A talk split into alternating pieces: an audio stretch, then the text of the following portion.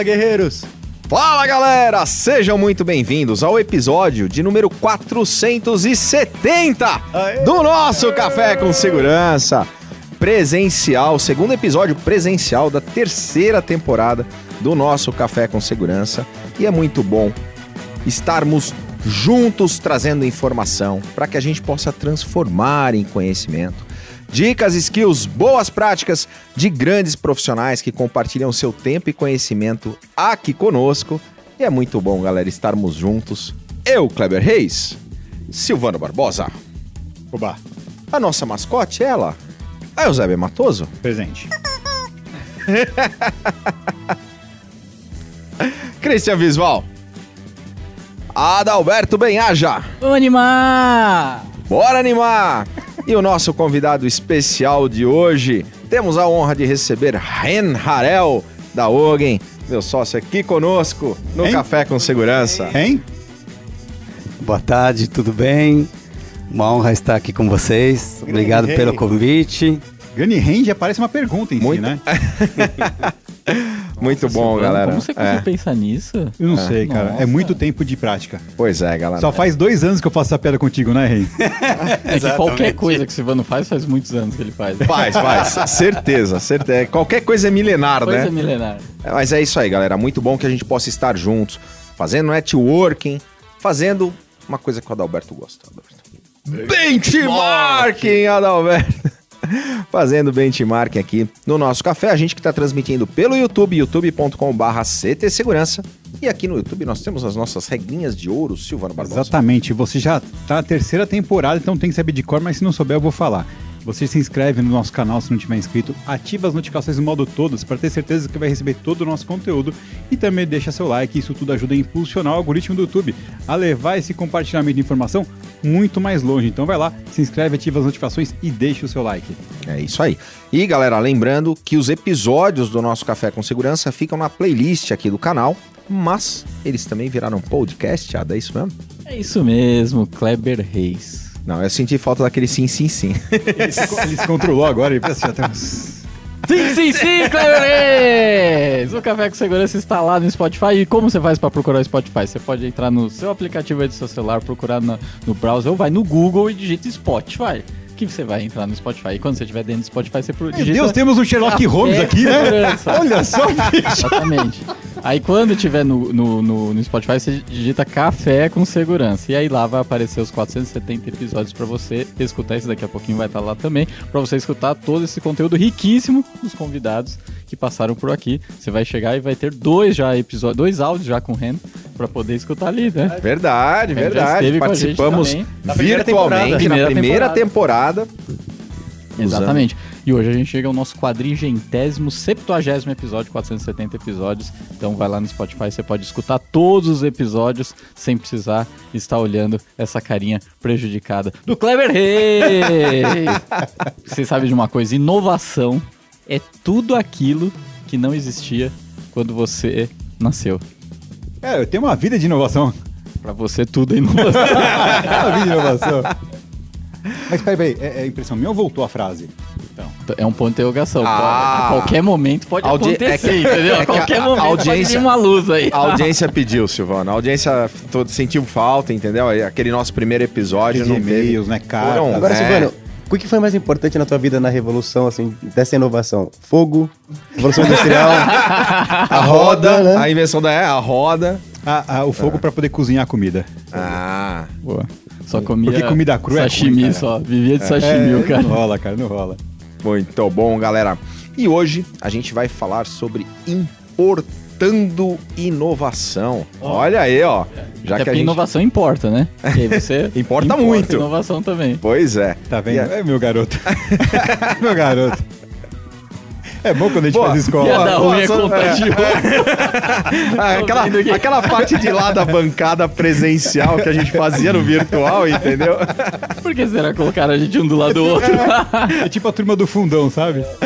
É, mas a gente tá aqui com o Ren. Ren, mais uma, vez, mais uma vez, super obrigado pela tua presença, participação e contribuição aqui no nosso Café com Segurança. Antes de a gente entrar no tema, conta um pouco pra nós, pra nossa audiência agora presencial. Aliás, galera, Você não fez a auditoria do chat hoje, Cristian Visual. Vamos lá. Temos uma plateia! Aê! Ô, bom! Temos o nosso chat presencial hoje, no nosso episódio presencial. É, mas, é, conta pra nós, pra nossa plateia, um pouquinho da tua história, da tua trajetória. Bom, é, eu nasci em Israel em 1970, o mundo era bastante diferente. Né? Tecnologia quase não tinha, a gente tinha um canal em Israel. TV Shalom? Teve o quê? TV, Shalom. Shalom? É, dizem que essa TV, esse canal bombava, cara. ah, entendi. TV Shalom, não, não. Sensacional. É, assim, realidade muito diferente do que vocês conhecem. É, classe média, uma das primeiras lembranças que eu tenho da vida é das sirenes da Guerra do Yom Kippur, que eu tinha mais ou menos três anos. É, depois eu lembro meu pai é, durante a vida, né? A gente, eu fui, estudei numa numa escola religiosa judaica. É, aos 12 anos de idade, meu pai foi na Guerra do Líbano, a primeira Guerra do Líbano. Naquela época chamava só Guerra do Líbano. E isso obviamente marcou a minha, a minha vida, a vida de todo mundo, porque de repente seu pai, você sempre tem guerra ao redor, no noticiário, no jornal, sempre fala de ameaça de terrorismo. Isso faz parte da educação, até a gente na escola passa por treinamento, simulações de emergências, sempre sabe onde tem bunker para fugir, é, sempre existe a possibilidade de, de ter uma guerra, Naquela época as guerras eram mais é, exército com exército, não aquela loucura que depois evoluiu nos anos 90 para é, guerra ao terrorismo global. É, enfim, meu pai vai ao exército, aí de repente a ameaça está dentro de casa, pode ele manda cartas lá do Líbano, é, e volta depois de um mês, um mês e meio, ele estava numa unidade antiquímicas, uma unidade que, em caso de, uma, eh, de um ataque químico aos soldados, eles precisam ir lá pôr as máscaras e ir lá limpar, é, é, higienizar toda a área para poder é, sobreviver. E, bom, faz parte da nossa cultura, você sabe que em algum momento vai chegar a sua vez também. E eu, aos 18 anos, eu fui para o exército com um grupo de amigos, isso ajudou muito, na infantaria, que é uma das mais desafiadoras unidades, vamos dizer assim. Você desce do ônibus já começam a gritar com você. Você não entende por quê, porque agora, daqui a seis meses, vão gritar com você o tempo todo. A fase de novato é, depois eu avancei um pouco no exército também, cheguei a ser um capitão, chefe de companhia, tinha 120 soldados é, que eu levava comigo para operações especiais, para é, segurança de fronteiras, para conflitos é, na faixa de Gaza, que eu passei muito tempo do meu serviço também. No meio a gente passou é, a Guerra do Golfo, quando Saddam Hussein lançou mísseis é, para Tel Aviv e tinha o risco de ser mísseis com gás, contaminados com gás, então a população toda se preparou para um ataque de gás possível. É, era uma fase também que marcou muito a nossa a nossa sociedade, porque hoje você tem cada prédio novo, cada apartamento novo, cada casa nova, um bunker dentro do apartamento já preparado, equipado para um possível ataque de gás no futuro. É, então, cada cada, cada, aventura desse tipo também muda a sociedade, impacta, impacta a sociedade. Aos 20 e poucos anos eu é, já sou casado é, com dois filhos e, aos, e trabalhando sempre na área de segurança, investigações, é, proteção. E aos 30 anos eu vou pela primeira vez para uma missão diplomática para trabalhar na segurança da embaixada israelense na Rússia, em Moscou, a capital do, da espionagem mundial, vamos dizer assim. E durante dois anos você tem que atuar com código bastante rígido, é, primeiro para se defender contra a espionagem dos, dos locais, e ao mesmo tempo cuidar da vida dos é, diplomatas, que são a sua responsabilidade. Então, a segurança na casa deles, na escola, é, durante eventos, na própria embaixada, como proteger uma embaixada contra carro-bomba, contra ataque terrorista, contra um homem-bomba. Todos os tipos de ameaças, inclusive cibernéticas, que naquela época, no ano 2000, não eram tão é, é, conhecidas ou é, não eram tão, tão valorizadas como são hoje, porque as pessoas falam que para que, que eu preciso senha? Eu não tenho nada para esconder. Lembram daquela época? Hoje ninguém mais fala isso. Né? E naquela época a gente sempre parecia os loucos, os paranoicos que vêm para falar: não, cuida da informação do seu computador, cuida das suas gavetas, cuida disso. E as pessoas não entendiam a ameaça. Hoje, 20 anos depois, já todo mundo entende bastante. Então, acostumado a sempre ser inovador. E em 2002, cheguei aqui para ser chefe da segurança da embaixada, depois de dois anos na Rússia, e assim que eu comecei uh, a minha, uh, o meu vínculo com o Brasil pela primeira vez. E desde então é outra história. E vamos lá, temos novidades. Agora, dia 25 de janeiro, tanto o Ren quanto o Kleber vão para Israel. Primeira vez do, do Kleber em Israel agora também, né? Sim. Pois é, Cris, baita desafio. A gente que traz, né, através da Alguém Tecnologias israelenses aqui para o país, e eu vou ter a oportunidade de estar tá nessa missão é, junto com, com o REM aprendendo, né? A gente que, que aprende diariamente aí sobre os desafios de Israel e é uma Startup Nation, né? Então vai ser bem legal essa, essa missão. Dia 25 a gente está partindo para lá, né, Ren? Dia 25 a gente tem uma agenda cheia.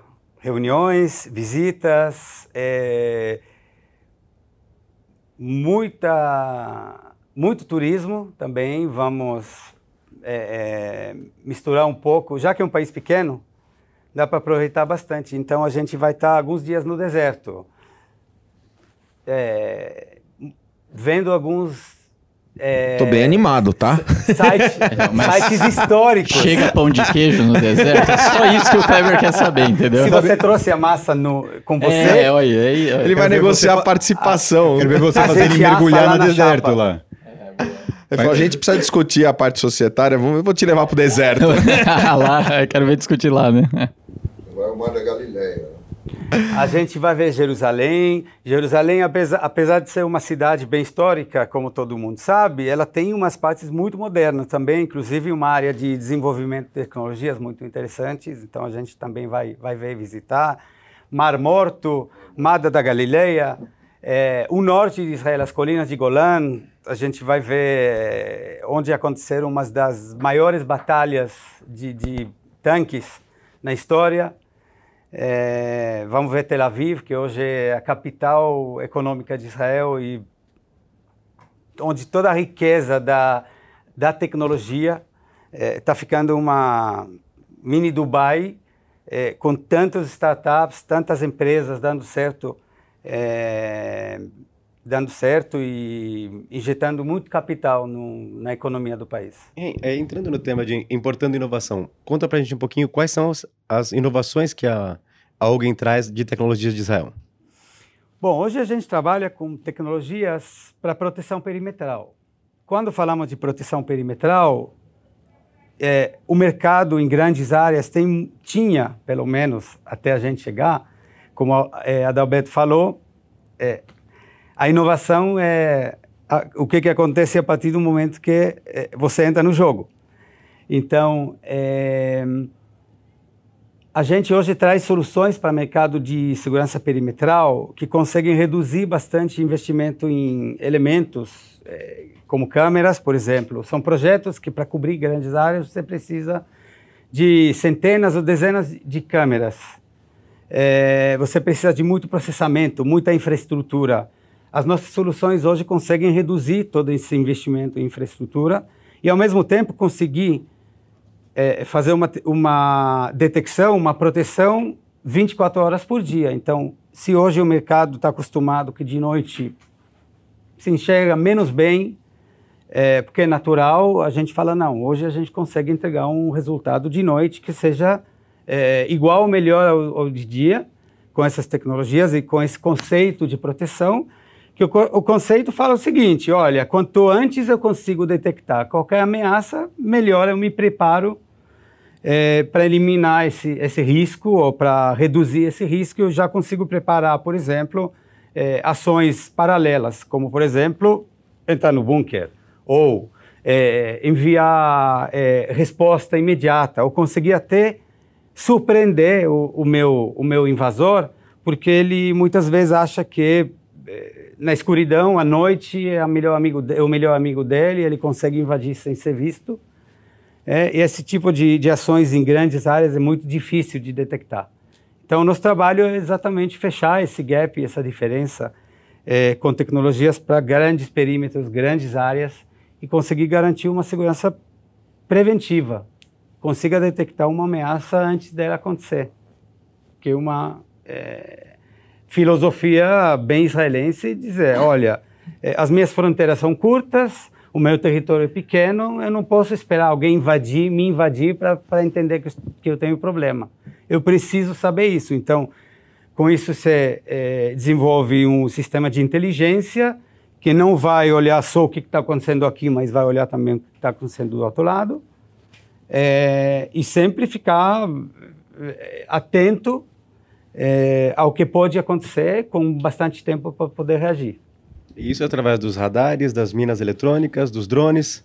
Então, isso, as três tecnologias conseguem hoje entregar esse tipo de, de eh, prevenção. Os radares, eles conseguem detectar a mais de um quilômetro eh, uma, eh, um veículo, uma pessoa, uma embarcação. Eh, eu consigo cobrir áreas muito grandes com um sensor, entre 250 mil metros quadrados, meio milhão de metros quadrados com um sensor só. Então, eu consigo dividir a área em muitas áreas e o radar me dá uma, é, um controle absoluto sobre uma área grande. Agora, quando eu tenho áreas de mata fechada, faz mais sentido utilizar as minas eletrônicas, que eu consigo fechar uma faixa onde ninguém consegue enxergar, porque as câmeras não conseguem enxergar através de, de é, uma vegetação muito densa, também os radares, mas as minas conseguem ficar lá e não precisam de linha de visão para poder detectar uma, uma invasão.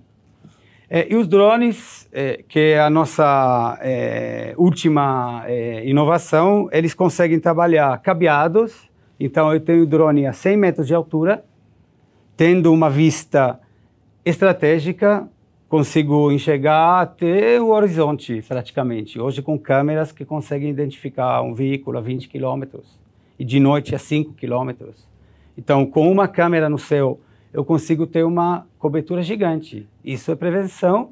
Eu não preciso de- infraestrutura, preciso de tomada, uma tomada e conexão à, à internet, e com isso já tenho uma, eh, um sistema de alerta gigante de prevenção, trabalhando 24 horas por dia, em qualquer condição de clima e de luz. Legal. Ô Ren, e aí um ponto do que você contou da sua trajetória é a questão que fica muito claro das dores, né, que, que Israel tem na sua trajetória, na, na sua história, e aí obviamente a população enfrenta isso, mas é uma prova viva de como realmente inovação vem para resolver dores, né? Que é exatamente o fato de ter diversas dores levanta é, a busca pela inovação para isso. É, queria que você falasse um pouco dessa relação dor e inovação e depois, quando você vem para o Brasil, e aí falando de importar inovação, a relação e, de ambientes, como que você compara, o que que dá para do que você viveu lá, as dores são semelhantes aqui ou muito diferentes, o que que dá para fazer de comparação de dores que a gente tem aqui em relação ao que você viu lá e vê ainda, né? Só complementando, porque a minha pergunta era basicamente a mesma que a sua, né? Só É fácil falar depois, né? Não, é, é, inclusive a que também eu ia perguntar fazer. isso, é, o Kleber, Eu só a ia falar- plateia. A única, a única colocação que é um pouco diferente que é o seguinte. Quando a gente pensa a, a respeito de. é, a gente- todo mundo, a gente sempre está falando de dores, resolver dores e tudo mais, né? Mas acho que existe uma diferença muito grande. Uma coisa é a gente pegar um filme desses de Facebook da vida, que é você achar uma dor e tentar resolver ela numa garagem com piscina na Califórnia, ou mesmo aqui no Brasil, trabalhando no cubo, com ar-condicionado. Você fala assim: ah, há uma oportunidade de mercado, então vou né, é uma dor, uma oportunidade, eu vou tentar sanar essa dor através da minha de uma startup. A outra coisa é a questão de que você tem que desenvolver por questão de sobrevivência. Eu acho que isso imprime o- não só um ritmo, mas também uma seriedade no que está sendo feito diferente, né? É, como, que- como que é essa percepção? Era esse complemento de pergunta que eu ia fazer, inclusive. Alguém Sim, já anotou dúvida. todas essas Tá. perguntas? Talvez tá aqui, ó, tá aqui. ó. Pode ler. Espero que ele lembre do Vou que eu tentar perguntei. lembrar. É, primeiro, é, Israel tem, tem essa necessidade de inovação porque somos poucos. É, sempre, sempre fomos poucos. É, e quando você é muito desafiado, você tem que achar a sua melhor força, a sua maior força. E, e, e os israelenses, eles, eles são, obviamente, somos, é, fazemos parte de um povo é, bem antigo, é, que durante muitos anos viveu como minoria perseguida é, no mundo. Então, de alguma forma, a gente já tem essa união interna que é, acho que já, é, já existe essa, essa necessidade é, de achar, achar soluções para sobreviver. Então, é, nesse sentido, eu acho que a gente está bem evoluído. É, Israel, durante a, a, os primeiros anos, não tinha quase aliados. Não tinha quase aliados no mundo. Tinham que comprar aviões usados é, na Tchecoslováquia depois da guerra e algumas armas usadas é, para conseguir é, se sustentar na guerra contra, contra os árabes. Não tínhamos uma força aérea nada importante. Começaram com aviões de, de, de motor, ao contrário do jet, como que fala? É um motor de pistões, normal. É, porque ninguém queria vender tecnologia para não entrar em conflito com o mundo árabe. É, depois Israel conseguiu é, desenvolver um pouco de know-how interno é, através de muitos voluntários e muito know-how de engenheiros locais. É, na Guerra de Seis Dias a gente usava aviões franceses velhos, já de uma geração atrás, mas conseguiam bons resultados com isso. Aí a partir da Guerra de Seis Dias que o mundo já começou a se interessar, os americanos já começaram a, a vender armamentos melhores, aviões melhores. É, mas Israel praticamente sempre tinha que se virar primeiro sozinho, depois é, receber ajuda de outros. É, então a questão de tecnologia sempre foi lá é, como uma, um elemento de sobrevivência, porque a gente não pode ter um milhão de soldados, porque toda a nossa população é um milhão de pessoas. Então a gente tem que de alguma forma conseguir compensar essa questão com é, tecnologia, com motivação, com união, com estratégia melhor. É, mas a onda realmente de tecnologia é, pesada que começou a desenvolver foi depois do projeto de avião de caça que Israel tentou fazer em 80, nos anos 80. É, e os Estados Unidos é, meio que obrigou a fechar, porque já isso significava ameaça na indústria dos aviões dela. É, só que depois desse projeto entraram no mercado de uma vez uns 15, 20 mil engenheiros super qualificados e, e treinados, e cada um começou a abrir uma startup, cada um começou a abrir uma, é, um negócio dele, sempre relacionado à tecnologia, e isso criou um boom tecnológico no país. É, então, talvez de alguma forma os americanos até fizeram um, um favor é, para a gente, né? É, qual foram as A outra é a comparação com o Brasil, né, das dores daqui, né, e aí o que também isso fa facilitou ou te norteou para empreender aqui, enfim, para tocar suas ações aqui, né? É, a realidade é bem diferente, é, mas tem elementos em segurança que são sempre os mesmos, né? É, um agressor vai ter que atuar sempre da mesma forma. Primeiro, ele tem que ter interesse em você. O interesse pode ser material, pode ser é, ideológico. É, cada um deles tem é, diferentes atuações. Quando o meu motivo é ideológico, o meu preço vai ser maior. É, quando o meu preço é, é material, é, só questão de igualar esse interesse ou eliminar esse interesse. então, ele primeiro tem que ter interesse em você ou nos seus bens. É, o motivo pode ser ideológico, pode ser pessoal, vingança, por exemplo. É, e o segundo, ele vai ter que preparar uma ação para ver como ele quer tirar isso, é, esse bem ou essa vida sua de você. Então, ele vai ter que coletar informação sobre o objeto, ele vai ter que preparar uma equipe, ele vai ter que é, arrumar um, um plano. É, pode ser um plano básico, como vamos quebrar essa vitrine, roubar tudo que dá e, e, e fugir, ou vamos cavar um túnel é, de 200 metros alugando uma casa embaixo do lado do Banco do Brasil, como aconteceu faz pouco tempo.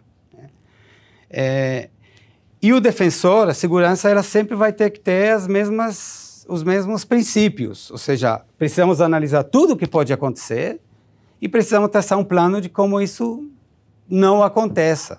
Quanto mais eu consigo prevenir, quanto mais eu consigo eliminar fatores de risco, menos eu deixo para dia que algum agressor vai tentar me, me, me invadir ou me atacar. E nesse sentido, eu acho que eh, os israelenses têm bastante know-how para contribuir com o mundo. Por isso que você vê um monte de eh, consultores de segurança israelense em qualquer lugar. É, é, porque eles vêm de uma disciplina que pensa bastante no assunto, que é uma das melhores do mundo. A, a minha escola que eu fiz para fazer parte de segurança de embaixadas é, é, top, porque você não pode errar. Às vezes você é um representante de segurança numa embaixada de 20 pessoas. Não tem mais ninguém, só você. E se, se houver qualquer coisa, você tem que resolver essa questão. Você é num país, num país é, é, longe do seu território e, na verdade, as paredes da embaixada são a sua fronteira. Agora, é, quando você vem para o Brasil, com esse tipo de tecnologia, no mercado que tem um entendimento ainda, a gente ainda está em evolução no nosso mercado.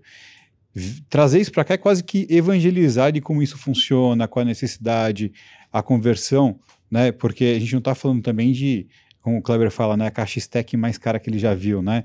Porque é um equipamento de porte pequeno, mas que resolve um problema enorme, né? Mas a gente tem há um trabalho de evangelização em cima disso para que as pessoas entendam o real valor disso. Como é que tem sido essa jornada? Dura. Só deixa eu corrigir, não fui eu que falei da caixinha stack mais cara, não. Foi um distribuidor na época, cinco anos atrás, né, Ren? Ele pegou a caixinha do radar e falou: Nossa, caixinha bacana, a caixinha stack mais cara que eu já peguei na mão. É, entrega muito valor. É, eu vou te contar uma coisa. É, a minha relação com o radar, vamos dizer, obsessão com o radar, podemos chamar, começou no Exército. Durante a, a Guerra do Golfo, em 90, no ano 90, eu fui convidado para participar num curso de guerrilha. Era um tenente jovem durante a Guerra do Golfo, não tinha muito o que fazer. E a gente tinha que invadir, invadir parte da, da, das nossas tarefas, a gente tinha que invadir cada noite uma base é, de uma forma de ação de comando e a base tinha uma, uma missão, eles sabiam que essa noite pode haver uma, uma invasão, simulação, todo mundo sabia, mas não sabia onde, e como, e quanto, nada. Então, cada um dos lados tinha que fazer a melhor parte.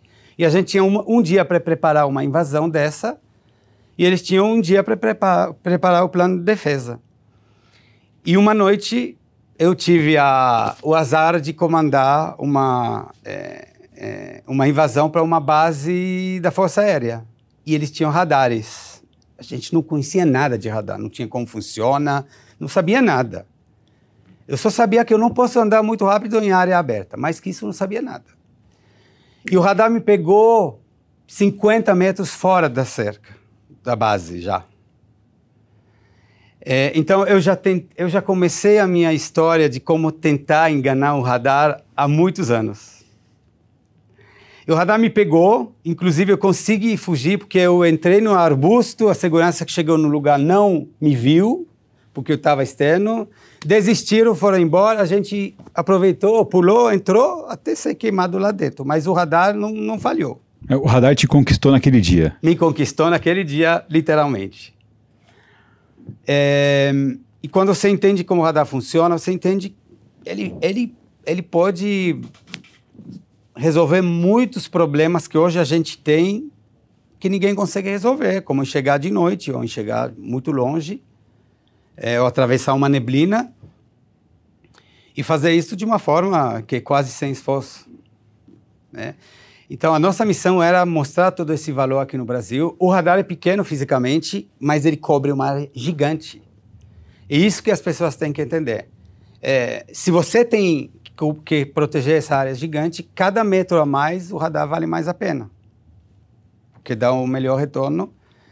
É, e, e, a viagem, a jornada foi, foi dura. A gente tinha que mostrar primeiro que a gente podia realmente prestar um serviço desse tamanho no Brasil, que temos como importar, como trazer, como vender aqui, é, dar suporte, dar serviço. É, os clientes tinham que fazer as, os cálculos e as contas de que pode valer a pena, agora vamos testar, ver como funciona. É, e aos poucos, você conquista um cliente, depois outro, depois terceiro. E, e você também aprende muito durante esse tempo, porque você começa com um datasheet, com alguns vídeos. Depois você instala um e você fala, pelo amor de Deus, que detecte, por favor. é, a pior coisa é que você vê alguma pessoa caminhando na, na câmera, mas o radar continua mudo. E não, o radar sempre foi superando as nossas expectativas. É, fez, fez o papel dele muito bem. Me lembro uma vez, eu, estava falando com o Ren, é, uma, uma ligação, ele estava em Israel. Falou, pera um pouquinho que tô com um, um sinal aqui. Acho que tá tendo algum míssil por aqui. Tipo, só já te ligo. Ele falou como se, tipo, ó, oh, meu filho tá fazendo barulho, já te ligo, tá? Foi tipo assim. Vou pegar um café. Não, ah, ele tipo, parou o carro, né? Parou o carro, deitou no chão, né? Uh, no, no disparo da e inclusive estava tendo, foi naquela época que teve, né, uma série de ataques. Sim, a cada dois anos tem. A cada dois anos. A, a gente só esquece, mas a cada dois anos tem isso com uma, é, uma frequência que virou é, é, assim, Hamas a cada dois anos chega num ponto que ele fala, me segura que vou bombardear, vou fazer, vou fazer, vou é fazer. É ele, ele, parcela as coisas em 24 vezes, quando ele quita, ele usa. Exato. Aí ele compra de novo parcelado. Mas a, a, essa experiência é uma coisa muito interessante, né? Como você converge esse tipo de experiência num país que dizem que é pacificado como o Brasil, mas a gente tem um, um grau de violência muito alto, né? É, é, das seis das oito maiores cidades violentas do mundo, três estão no Brasil, né? E a gente tem um, esses números que provam que a gente está errado, a gente não é tão pacífico assim. Mas mesmo assim, a gente tem grandes áreas para cobrir, a gente tem grandes empresas com setores enormes para cobrir, mas você tem que ensinar a fazer a conta, né? Uh, isso é muito louco né? É, eu já passei por isso em outras experiências. Você tem que pegar pela mão e ensinar a fazer a conta. Olha, vem cá, vou te explicar por que, que vai dar dinheiro para você, por que, que esse investimento vale a pena. Mas só que você não conhecia o Brasil. É que você vai na TV na Guerra de Canudos, né? né? Exatamente. Não, assim, já, já com uma idade avançada. É, não foi no McDonald's, ali. a gente jogava canudos um no outro. Mas a gente. A gente... Muito ruim. foi o que viu, desculpa. Mas você não, você não nasceu aqui, você não tinha nossa cultura, né? Eu imagino que, tipo, foi uma luta dentro, tipo, por que eu tenho que falar isso pro cara? Ele devia saber, devia estar tá claro para ele. A gente tem convivo muito com o Itan. Então, a também. primeira coisa que eu fiz é chamar o Kleber. que ele que conhece. Fala aí, né? ele que conhece. É, mas, assim, olha, não é tão assim, porque no mundo inteiro a tecnologia de radar é nova e leva um trabalho bastante duro também para em outros países. A Ogden trouxe o radar relativamente rápido para o Brasil. É, estamos na mesma linha do mundo hoje, na mesma é, linha de, de é, é, comercialização de radares. Não é que hoje você vai ter mais radares na Europa. Não. O Brasil hoje está no primeiro lugar do mundo, um dos primeiros lugares do mundo que usa radar, porque o radar faz muito sentido para esse tipo de, de, de economia é, grande, grandes hidrelétricas, grandes parques eólicos. É, a gente vai fazer agora o projeto da maior, é, ou uma das maiores usinas fotovoltaicas do Brasil, 7 milhões de metros quadrados de, de usinas, de placas fotovoltaicas. E você cobre isso com 14 radares. Deveria usar 500 ou 600 câmeras, talvez, para cobrir uma faixa enorme. E a conta não fechava porque precisava passar cabos, tubulações, é, muito processamento. A conta não fechava. Os radares ficaram mais baratos nessa solução e ainda cobrindo a melhor coisa. É, então, é um trabalho duro para mostrar. Não acho que é, que é uma questão é, cultural, porque a gente realmente está na frente da inovação então a gente sabe que a Magos também está lutando no mundo inteiro, mas já está pegando, já está pegando, está cada vez mais aceitável nos projetos, mais especificado nos projetos. É, isso nos ajuda bastante porque o sucesso traz mais sucesso e, e quando você mostra que tem resultado, é, não tem argumento melhor que isso. Agora, falando de importar inovação, quer dizer, a gente, ainda mais Israel, você falou uma quantidade enorme de startups, ou seja, enorme de inovações acontecendo, soluções, produtos. Como fazer essa mineração para tomada de decisão do que, do que de fato importar, né? É, porque importar já não é simples, né? Questões tanto legais, fiscais, enfim, quanto distância, né? Prazo, é, câmbio. Aí depois a câmbio você... é a parte mais sossegada. É, tranquilo, varia pouco, né? Estável. É estável, exatamente. É, é, é sossegado, porque você sabe que você vai se ferrar. É. Você sabe que está lascado. Não, sempre varia só de 0 a 100%, então é, é bem tranquilo. É. Agora, é... e além disso, ok, aí optar por inovação, né, que aí já é algo, como a gente falou, está sempre mudando, só que aí depois você, dentro disso tudo, ainda escolher qual é a melhor inovação, no sentido técnico, no sentido de resolver dores do seu cliente e do ambiente que você vai trazer, que no caso então o Brasil precisa também de alguma forma tropicalizar tudo isso, né? É, pô, como jogar tudo isso, minerar e falar, é esse que eu vou trazer?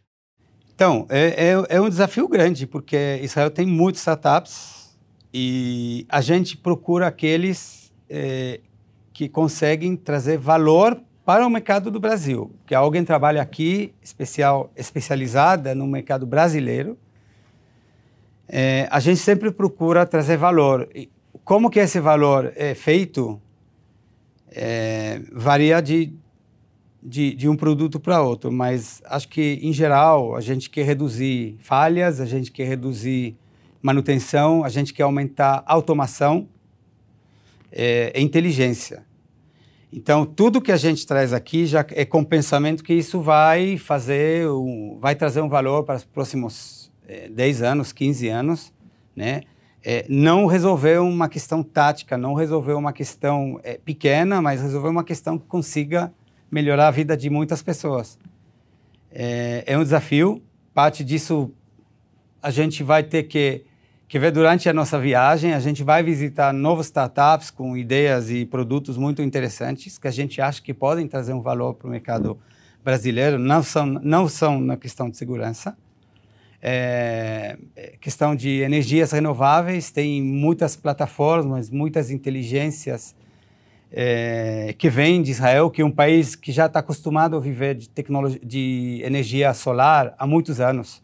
Ah, todas as nossas casas e apartamentos têm um, um, um boiler no teto com placas solares para água quente. Isso é muito antigo. É, o sol é sem piedade. Então, oito, oito oito meses por ano, você nem, nem precisa pensar em outra coisa. Só no inverno que você pensa em outras alternativas para esquentar água para tomar banho. É, então, energias renováveis, tem bastante é, soluções pioneiras. É, agricultura, Israel também foi muito pioneiro em agricultura e muito é, agrotech. É, então, a gente vai procurar soluções nessas questões para ajudar é, a trazer valor para o mercado aqui. É, essa é uma questão que você levantou, Ada, que é, uma, é um ponto sensível, porque também existe uma tese. Ah, existem muitas pessoas e empresas que vão a Israel e se decepcionam porque falam que está muito novo ainda, né? Ou que aquela tecnologia que foi desenvolvida olhando o mercado externo ainda não é passível de se trazer muita promessa e pouca entrega. Mas é natural, é uma fase do projeto, assim como tem na Bossa Nova, né? A, a questão da tese para investimento em startups, inclusive do Pool CT, que eu queria que você falasse logo na sequência. é, da, da fase pré-seed, né? Você não, você não, não tá investindo ainda na fase de ideação, mas a fase de ideação existe. Existe muita gente, né, no funil. Especializa nisso e é. Não, esse ponto é você entender, por isso que é esse lance de minerar, mas é fundamental ter a tese e, e ter a tese para diversas coisas se aplica nas empresas, na vida, né? De você definir o que é bom para você, o que você acredita, né? Então, imagino que na hora de importar isso é fundamental. Assim como no Pulse CT Segurança, a gente tem uma tese definida que é o quê? É investir em startups que, que, resolvam que? dores e desenvolvam soluções para o mercado de segurança. Isso mesmo. Então, queremos a sua startup. A Bossa Nova Venture Capital mais ativa da América Latina, quase mil startups investidas, quer investir na sua startup que desenvolva dores e resolva soluções para o mercado de segurança. Então, se você tem uma startup ou conhece alguma startup inovadora, com base tecnológica, que busca escalar o seu negócio, queremos você. Você vai lá em bossainvest.com barra CT-segurança, lá tem a tese lá definida, fala, então queremos buscar startups que esteja logo após o MVP validado, mínimo produto viável, esteja os, tenha os primeiros faturamentos, acima de seis meses de, de vida, que tenha uma visibilidade do seu break-even, queremos investir em você. Vamos investir de 150 a 500 mil reais em cada startup, 10 a 15 startups queremos buscar. Já temos duas startups investidas, agora em janeiro teremos mais uma reunião de comitê para quem sabe mais startups serem investidas. Então vai lá bossinvest.com/barra ct-segurança, resolvadores, segurança eletrônica, segurança patrimonial, segurança perimetral também, REM. Software, inteligência artificial, proteção de dados, nuvem, cloud, cybersecurity, queremos vocês. Se você tem interesse de ser co-investidor, skin the game dentro desse projeto, contate-nos que a captação ainda está aberta. Muito bom. E aí, dentro desse, dentro desse conceito de tese, a Ogen tem uma tese para justamente buscar empresas que já estejam num nível de maturidade para aí sim a gente trazer isso para o Brasil, mas é, é, é, buscar este equilíbrio, né? Do ponto ideal. O timing. O é. timing é, é, é super importante. E outra coisa importante que eu queria destacar é a questão do networking. Né? A base que o REM construiu em toda a sua trajetória, que está em Israel e que de alguma forma nos ajuda a estar tá colocando no radar né, da Ogen essas, essas empresas, né, Ren? É, sem trocadilho, né? Cadê o Cleveto? Sim, depois de 30 anos na, na, área de, na área militar e na área de segurança, tenho todos os meus amigos espalhados em todas as indústrias, indicando coisas, sempre podendo pedir uma, uma opinião. O que você acha dessa empresa? O cara conhece, conhece alguém que trabalha na empresa, sabe o que, que fala do mercado. E, e tem uma coisa, se você, tá em, é, é, se você ganha é, valor em Israel, na indústria, se a indústria te, te respeita, é porque você passou por, pelos filtros mais densos que você pode é, pode ter. E para nós na Ogen, isso é um indicador muito importante, porque sabendo quem aprovou essas tecnologias, o porquê que elas passaram, por exemplo, vou dar um exemplo, as nossas minas e os nossos drones e os nossos radares, todos estão envolvidos na, na segurança da fronteira de Israel. E todos são contratados pelo exército israelense para fechar algumas partes lá. E a gente sabe o que o Exército pensa dessas soluções e a gente sabe que o Exército continua comprando, né, dando feedback, dando melhoras no, no, no, projeto. Então, a gente faz um mapeamento de todas essas coisas. Quando a gente acha que tem uma tecnologia ou uma indústria que nos interessa para o mercado aqui, que pode trazer um valor aqui no Brasil, a gente tem uma rede de networking que pode nos dar uma, uma opinião bem firme sobre o valor que essa tecnologia traz. Não é ter uma tecnologia na mão não é, não é suficiente. Você, você tem que ter um produto funcionando. Isso é difícil. E aí, sobre tropicalização, eu queria perguntar para o Christian. Quem quiser tropicalizar o café com segurança dentro da sua empresa, dentro do seu negócio, aonde quiser levar, faz como? Aí sim, entre em contato com a gente que a gente vai levar o café com segurança para a sua empresa ctsegurança.com.br, vai lá no parte de contato e manda uma mensagem pra gente. E eu quero aproveitar que a gente está aqui com o nosso auditório, quero saber se alguém tem alguma pergunta pro Ren. Ó, temos pergunta. Oi, Ren, tudo bem? Oi, boa tarde. Um prazer estar aqui, né, novamente no café e com você. Queria só compartilhar um, um acontecimento que eu estava numa outra empresa, estou no ramo de segurança há cinco anos, mas com CT Segurança hoje me sinto muito seguro em dizer que eu estou igual a qualquer um que está há 30 anos, porque foi muito aprendizado. E queria compartilhar com a audiência, uma, eu estava numa outra empresa e eu te liguei a fazer uma POC numa grande multinacional holandesa e você, Rodrigo, com o maior prazer, te emprestamos um produto, você pode fazer uma POC, mas eu acho muito importante você mencionar o preço, né? E isso foi uma mudança de, da minha vida, que é verdade, até acho que a maioria do, do, dos integradores às vezes tem medo de falar de preço com o cliente. E você falou: olha, Rodrigo, é importante o preço. Porque não adianta você fazer uma POC, achar maravilhoso. Olha, quanto é essa, quanto vai custar essa solução? Ah, vai custar 100 mil. Puxa, mas meu budget é de 10. Então não adianta ele achar a solução maravilhosa e depois não servir. Você perdeu tempo, seu cliente perdeu tempo, todos perdemos tempo. Então é bom conduzir toda a POC, eu vou estar sempre apoiando com o maior prazer possível com os nossos produtos. E eu trago isso realmente de lição. Eu acho uma coisa muito importante isso, né? E, e, e, compartilhar, porque as pessoas vão lá, fazem a POC e tem medo de falar o preço. Olha, depois você vê, depois... mas e aí? Tudo lindo, maravilhoso, funcionou, que realmente é, funciona, mas olha, o orçamento não cabe. Então, queria compartilhar realmente isso. Eu me espelho até em vocês. O Kleber falando do benchmark, vocês, eu trabalho com gerador de neblina e tenho um desafio parecido com o de vocês, e vocês são o meu benchmark. Vocês chegaram lá, eu vou chegar também. Então agradeço aí a participação. Muito obrigado.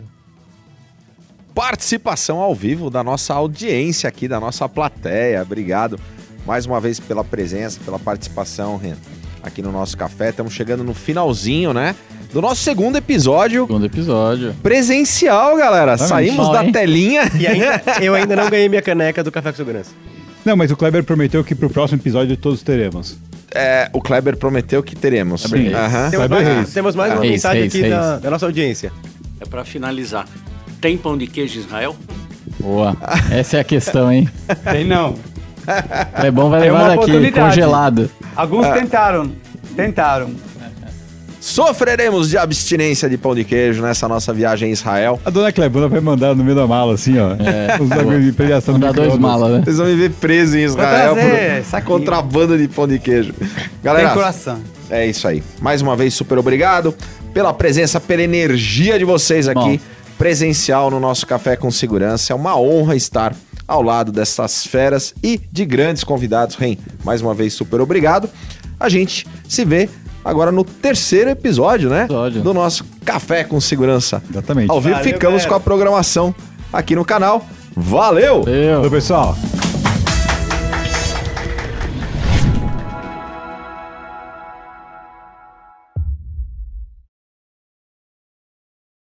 Você já pensou em transformar o seu futuro com menos de um real por dia? Sendo um membro do CT, você tem acesso a cursos e conteúdos ilimitados, alavanca a sua carreira no mercado e pode conseguir aquele aumento que tanto queria. Você também pode usar o nosso co-work, que fica em um dos bairros mais bem localizados de São Paulo e conseguir muitos contatos para futuros projetos. E não para por aí, sendo membro, você tem acesso ao nosso clube de benefícios com descontos exclusivos em produtos e serviços pensados para você. E tudo isso por apenas R$ 29,90 por mês. Experimente por 7 dias grátis. Seja um guerreiro da segurança.